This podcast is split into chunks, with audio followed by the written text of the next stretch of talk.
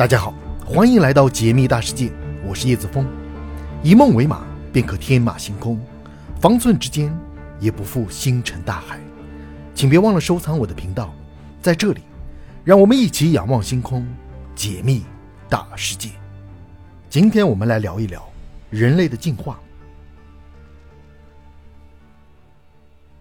六千五百万年前，希克苏鲁伯陨石从天外而来，恐龙灭绝的刹那，大陆上除了鳄类，猛兽早已经所剩无几，上层食物链出现了巨大的真空，而此时的哺乳动物只是树栖或生活在灌木林里或半水栖的小型动物。经过一千到两千万年的发展，大型哺乳动物占据了顶级掠食者的生态位，但这些动物。和现存的陆生哺乳动物顶级掠食者都没有任何的关系。例如，牛羊的元祖表亲安氏兽达到一点六到两吨，是迄今发现的最大陆生肉食哺乳动物之一。劳亚兽总目下的中爪兽目、牛鬣兽目、猎齿兽目等是此时最主要的掠食者。这些掠食者的捕猎技能都比较原始，身形笨重，主要通过堆积体型来获得生态位优势。现今食肉目和灵长类的祖先。在恐龙灭绝后的很长一段时间，都处在哺乳动物食物链的边缘。现存所有陆生哺乳动物掠食猛兽的共同祖先，在四千到五千万年前，是一种叫做小古猫的动物，生活在树上。它是熊、犬、猫等动物的共同祖先，而人类的最早祖先同样生活在树上。普尔加托里猴通常被认为是最早的灵长类。从体态来说，无论此时的小古猫还是普尔加托里猴。距离猛兽都有着十分遥远的差距，但到了两千到三千万年前，因为喜马拉雅等大型山脉和高原的崛起，全球季风改变，非洲逐渐干旱，植被减少，一些小古猫走下树木，分别向犬科和猫科类演化。始猫大约九千克左右，比家猫稍大一些。虽然它们此时不算猛兽，但却是绝对的掠食者。而此时旧世界猴的一只，随着非洲气候的变迁。也走下了树冠，演化出了类人猿。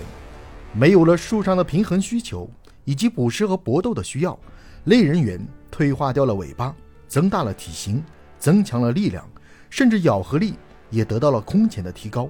它们距离猛兽也越来越近。现存的所有类人猿，无论长臂猿、猩猩还是黑猩猩等，都具有一定的肉食性。黑猩猩喜欢捕食小型灵长类，尤其是。红油猴，某种意义上来说，黑猩猩已经是接近猛兽的存在。但黑猩猩起源于五百到七百万年前，当时已是大型猫科横行的时代，所以黑猩猩并没有真正意义上的演化成猛兽。相反，它们对大型猫科动物无比的忌惮。从树上下来的小古猫，它们的后裔各怀本领，它们的捕猎技巧比猎齿兽和安氏兽等史前掠食动物都优越了很多。最终，在长达一千万年的竞争中，早期的大型陆生哺乳掠食者最终全部被食肉目所取代。此时，原本可能向猛兽进化的类人猿，至少长达数百万年，笼罩在大型猫科动物的阴影之中。一直到三百多万年前，后猫族的一只恐猫，依旧还是南方古猿的天敌。那时的类人猿对于恐猫来说，只是行走的食物罢了。到了二百万年前。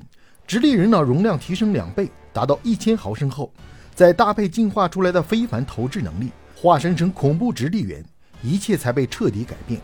各类顶级掠食者开始被人类所反杀，再加上气候的变迁，包括刃齿虎、后猫族在内的整个剑齿虎亚科都逐渐灭绝了。但智力和使用工具的开挂，可能并不是我们想要的答案。那么，是否存在单纯肉身上就达到猛兽级别的呢？当然有的。二百万年前，几乎与直立人同一时代，出现了可高达三米、重达百公斤的巨猿。虽然考古发现这些大家伙是单纯素食的，尤其喜欢吃竹子，但就像杂食甚至吃小型动物的一些熊也会被当成猛兽一样，这样的巨猿至少符合广义上猛兽的定义。而且素食和肉食的食性，在长达千万年的演化中互相转变是十分正常的。例如肉食性的安氏中兽。霸王龙的素食近亲，偶蹄目的肉食者鲸类，这些巨猿并非没有演化出顶级掠食者的可能，只可惜三十万年前它们全部都灭绝了，而智人在此时可能已经诞生。人属这一支在残酷竞争中，不仅脑容量提升了三倍，最后更是经过血腥淘汰，只剩下唯一的人种。面对如此空前的血洗，化身素食猛兽的巨猿，或许比任何一个人种都更容易灭绝。